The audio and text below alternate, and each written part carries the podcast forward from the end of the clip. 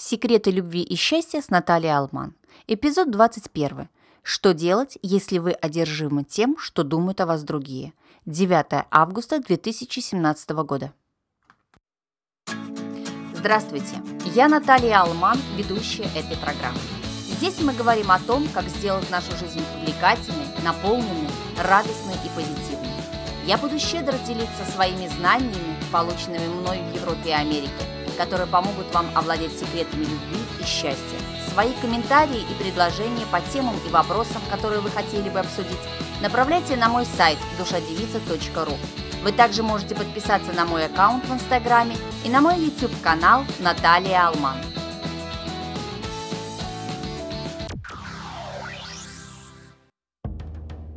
С эволюционной точки зрения заботиться о том, что думают другие, имеет логический смысл – на протяжении миллионов лет люди не были способны выжить в одиночку. Они должны были быть частью группы. Вот почему сплетни настолько распространены и почему они так полезны для каждого. Это мощное средство обеспечения соблюдения норм и правил в группе. Если вы съедаете больше бананов, чем вам положено, или спите с кем-то, с кем вы не должны спать, группа должна знать. Мы хотим, чтобы люди думали и говорили хорошие вещи о нас, чтобы любить и доверять нам, потому что это было существенной частью нашего эволюционного выживания. Психолог Марк Лери, который начал изучение самосознания, понял, что с точки зрения эволюции самооценка имела гораздо меньше смысла, чем оценка себя другими людьми. Он проделал большой анализ этого, предположив наличие у каждого так называемого социометра, подсознательного. Однако, когда он рассказывал людям о своем исследовании, он часто встречался с одним и тем же ответом. «Ой, но меня вообще не волнует, что обо мне думают другие». Тем не менее, в результате десятилетий исследований доказано совершенно обратное. Даже так называемым индивидуалистам им совсем не все равно, что думают другие. Напротив, их это чрезвычайно волнует – при этом интересно, что слышать плохие сплетни или плохие отзывы о себе больно, но слышать хорошие сплетни удивительным образом не дает ничего, чтобы увеличить нашу уверенность или поднять настроение. Итак, если только не стать психопатом или социопатом, есть мало того, что вы можете сделать, чтобы изменить то, как много внимания вы уделяете тому, что думают другие о вас – но есть способы, чтобы стать более погруженным в настоящее, обращать внимание на то, что вы сами делаете, и тогда вы гораздо меньше озабочены тем, что другие могут думать вообще и о вас в частности.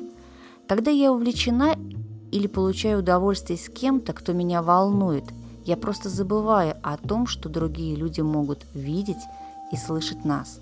Я забываю о том, что другие люди вообще существуют – вы тоже можете сделать это.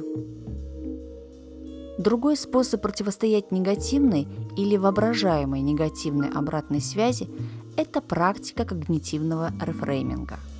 Это одна из самых мощных психологических техник, когда-либо изобретенных, и занимает это всего несколько минут. В принципе, вы просто реструктурируете ситуацию в более позитивном свете – даже посредством создания воображаемых деталей, а не опираясь на реальные факты. И это работает. Потому что наш разум совершенно не приспособлен к тому, чтобы отличать фантазии от реальности. Поэтому даже если лишь часть вашего мозга будет думать, что сказка реальна, это уменьшит вашу тревогу и поможет вам чувствовать себя лучше. Давайте рассмотрим это на примере. Вас подрезает на дороге другая машина. Вы можете выйти из себя, гудеть, стучать по рулю или даже броситься в догонку, намереваясь проучить наглеца. Поднимается ли от этого ваше настроение? Лучше ли вы себя чувствуете? Нет? А теперь представьте, что этот человек везет беременную жену в роддом, а у нее отходят воды. Или он долго сидел без работы – и теперь его пригласили на собеседование, и он ужасно боится опоздать и произвести неблагоприятное впечатление. Представили? Правда вам полегчало, и вы уже не так обижены, а скорее расслаблены, и довольны своим хорошим поступком. Переведем теперь этот опыт в оценку нас другими. Например, представим, что кто-то называет вас уродливой или некрасивой. Вы можете почувствовать себя плохо или расстроиться.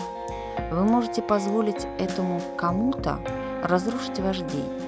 Или вы можете подумать о причинах, почему вам жалко людей, которые называют вас некрасивой. Например, они бессильны из-за того, что их задача только найти себе жертву. Они думают, что они могут уязвить мои чувства, называя меня некрасивой. Они пытаются задеть меня таким образом, потому что они настолько не уверены в собственной внешности, и у них отсутствует самоуважение. Поэтому они называют безобразной даже незнакомого человека. Они хотят причинить мне боль, называя меня так, потому что они не могут себе представить, на что это походит, когда у тебя положительный образ собственного тела и здоровое чувство собственного достоинства. Можете ли вы представить себе жизнь, где люди, которых вы даже не знаете, могут контролировать то, как вы себя чувствуете только потому, что у вас синдром жертвы? Лично я не могу себе этого представить. Я действительно не могу. Они могут рассказывать мне все, что они хотят, но я рада, что у меня есть сильный ум и радующее меня тело, гораздо более способное, чем у них. Они не так счастливы, как я. Причинно-следственная связь не была установлена между счастьем и чувством собственного достоинства.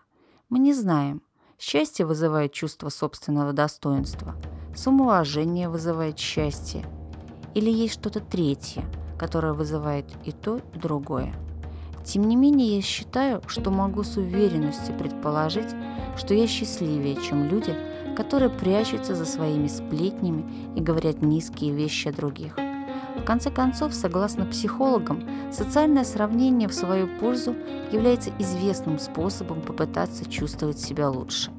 Эти комментарии по поводу моей внешности – просто бредовые, неистовые попытки добавить себе хоть чуть-чуть ценности – в то же время я делаю то, что я люблю, и просто люблю жизнь.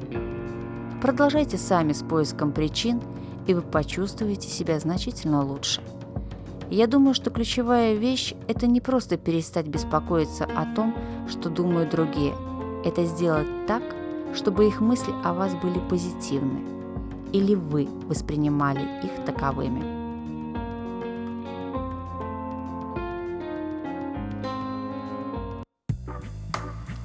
С вами была Наталья Алман. Подписывайтесь на мой подкаст, ставьте свой рейтинг и оставляйте отзывы и комментарии.